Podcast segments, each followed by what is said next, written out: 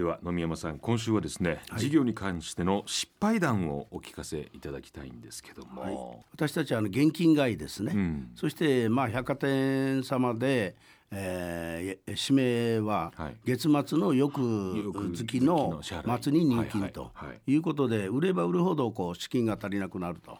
とそれとですねまあ、私を頼ってこう来る連中もいてですね、はい、それがこう私の想定外って言いますか。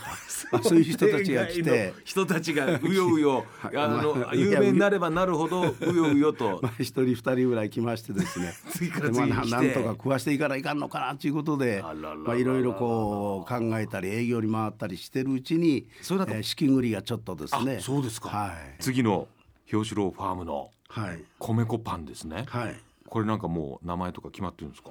えー、これはもう決まってますね。あの表紙郎のパンケーキミックスか、う。ん、とパンミックス。それを粉で売るんですか？はい。あのこれは今パン屋さんからの問い合わせがあってですね、はいはい、これはもう粉は業務用としてパン屋さん出してます。でこれも実はあの東京の方のパン屋さんから電話あってですね、はい、あのいろいろ試したけどやっぱりエミタワーがいいと。